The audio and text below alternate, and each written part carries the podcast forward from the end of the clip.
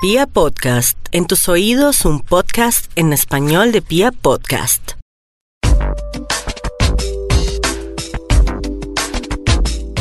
Hola amigos de Literata, soy Angie Reyes y yo, como ustedes, adoro los libros. Hoy tengo una invitada muy especial porque es el futuro de la literatura. Ella es una niña y nos va a sorprender mucho con sus palabras. Y estamos hablando de Juana Sofía Córdoba. Ella tiene 11 años y escribió su primer libro que ya está publicado, se llama El Lobo Gobernador y otros cuentos. Este libro se ganó una beca de creación del distrito y es que Juana Sofía, a sus 11 añitos, se ganó el año pasado un par de concursos muy interesantes. El primero fue un concurso de narración en donde obtuvo el primer lugar. Y el segundo es nada más ni nada menos que la beca de creación. Y de esa beca de creación es que surge este bello libro que se llama El Lobo Gobernador. Y aquí tenemos con nosotros a Juana Sofía. Hola Juana Sofía, ¿cómo estás? Muy bien, gracias a Dios. Ay, bueno, me alegra mucho. Yo tengo unas preguntas para esta gran escritora. La primera es, Juana, ¿qué haces tú en el taller CREA, en el taller de escritura? Pues ahí hacemos muchas cosas. Ahí, inventamos historias, escribimos, leemos cuentos. Es muy bonito, la verdad. Y mm, también practicamos talleres como el stop motion. Hay varios proyectos de audio 3D, audio 4D que me gusta. Eh, pues, pero también estoy practicando mucho stop motion porque tengo una app muy práctica que se llama Stop Motion Studio. La segunda pregunta que te quiero hacer es, yo sé que tú también ilustraste este libro, entonces, em, pues a mí me intriga cómo es el proceso. Si primero haces el dibujo y luego sale la historia, o si es al contrario, primero escribes la historia y luego haces la ilustración.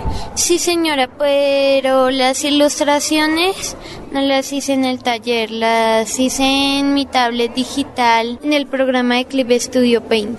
Y las hiciste expresamente para este libro.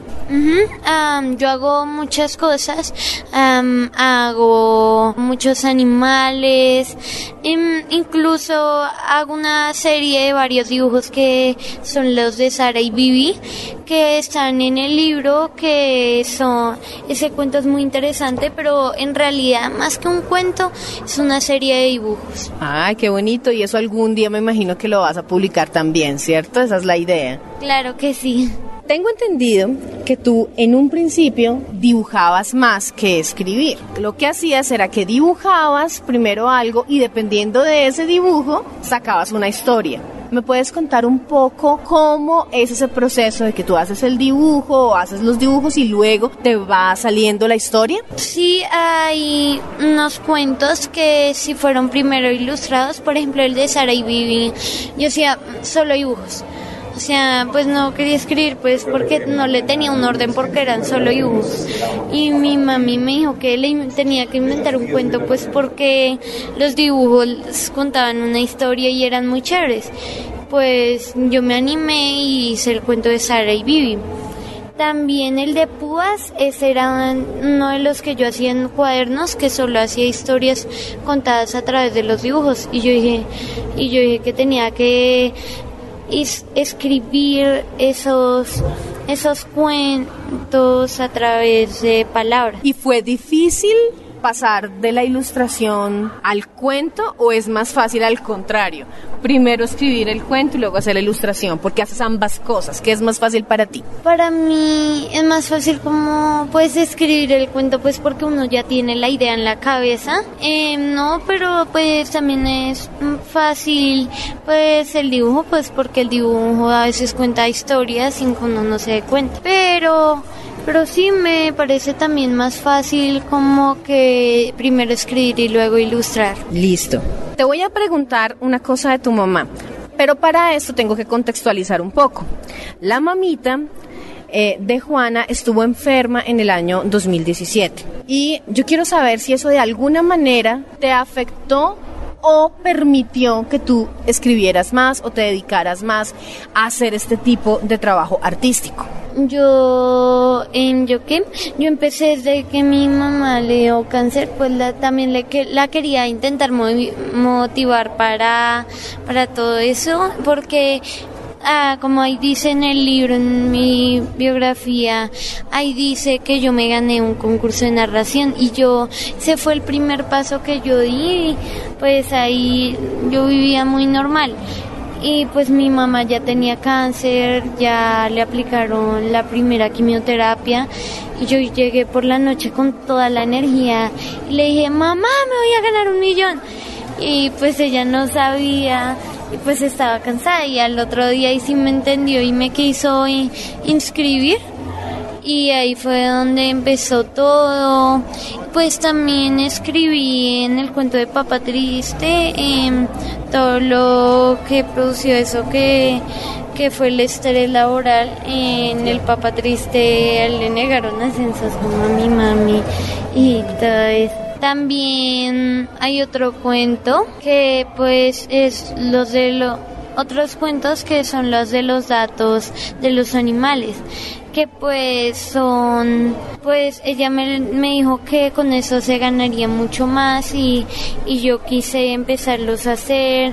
Hice uno del gato más raro del mundo que se trata de una especie de felino que salta hasta los 6 metros de altura llamado caracal que vive en África y otro que es lo de los camellos que explica bien las razas del camello dromedario y bacteriano. Ah, claro, porque es que tú también vas a un club de ciencia en el jardín botánico, ¿verdad? Y ahí te sirve mucho para inspirarte todo lo que aprendes allá. Claro que sí, em, no solo escribo datos de fauna, sino también de la flora, como en la flor flora y menciona varias, varios tipos de flores.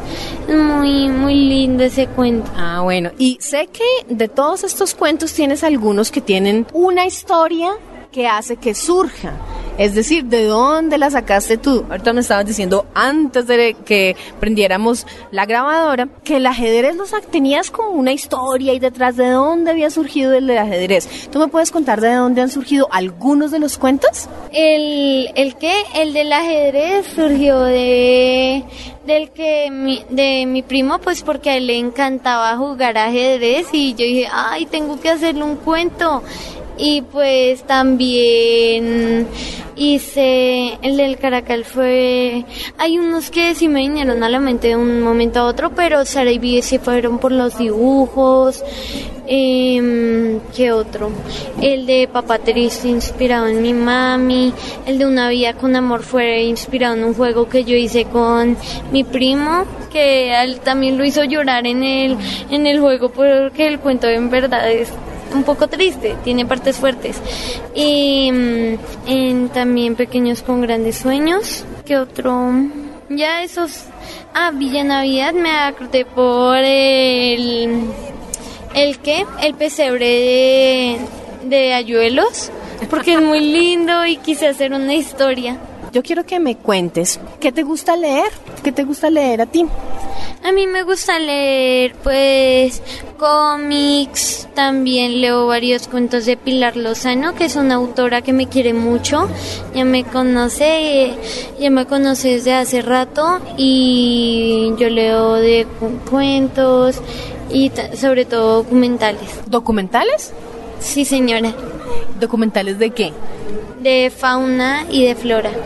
¿Como cuáles? Como por ejemplo, no sé, de Panamericana hay varios. ¿De qué animales y de qué, y de qué flora? en este momento tengo uno de la biblioteca de la Giralda, bueno, dos, que es uno que se llama Los mamíferos y otro que es Los reptiles. Ah, muy chévere. ¿Y has pensado escribir también sobre esos temas?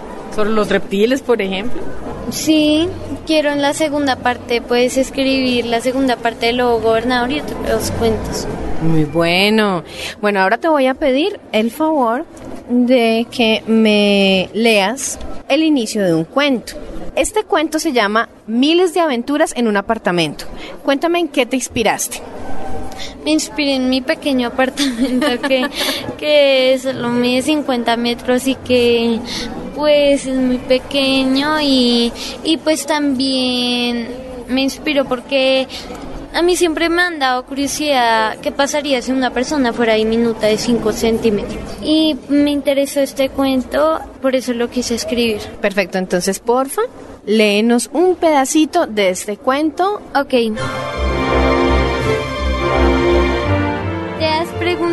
Qué aventuras pueden pasar en tu apartamento? Pues Eliana sí. Eliana es una persona pequeña. Cuando era niña pensaba que ella podía estar muy tranquila como cualquier habitante que vive en un apartamento. Pues Eliana nada le pasaría. Era lo que ella pensaba, hasta que un día llegó un monstruo que se llamaba Toby. Era terriblemente peludo. Tenía unos grandes ojos azules. Su boca era blanca. Y a Eliana le daba mucho miedo. Lo peor era que cada vez que caían bolas de pelo encima de Eliana y, e- y ella sabía que una enorme cosa que aspiraba las cosas vendría a recoger todo lo pequeño y a ella le daba más miedo todavía. Lo más raro era que en la madrugada el habitante gigante le ponía un raro collar al monstruo Toby y lo sacaba. Eliana pensaba que lo castigaban, pero en realidad lo sacaban a pasear. Y cuéntame, ¿qué quieres ser cuando seas grande? De todo. Quiero ser... No sé, es que tengo muchas cosas en mente. Mira, te voy a contar todo lo que yo hago bien y que lo que mm, quisiera seguir haciendo. Escritora, ilustradora, eh, actriz, em, jinete, eh, diseñadora de modas, en también, em, ay, ¿cómo es que se llama? Bueno, lo que hacen de competencias de competencias de natación. ¿Nadadora? Sí, eso. Y eso es lo que quiero hacer con ¿Cuál es el siguiente proyecto que tienes? El Lobo Gobernador 2. Ya estoy pensando en que Lobo Gobernador va a tener un hijo llamado Trofeo. Ah, bueno. Y van a haber otros cuentos nuevos. Ella es Juana Sofía Córdoba, la autora de El Lobo Gobernador y otros cuentos. Se encuentra en la Filbo 2019, en el pabellón 17, en el stand 1621. Pero después de la feria también se puede conseguir a través de Instagram en arroba crea vida 08. Bueno, vamos a decir chao. Chao. Chao, literalmente, chao.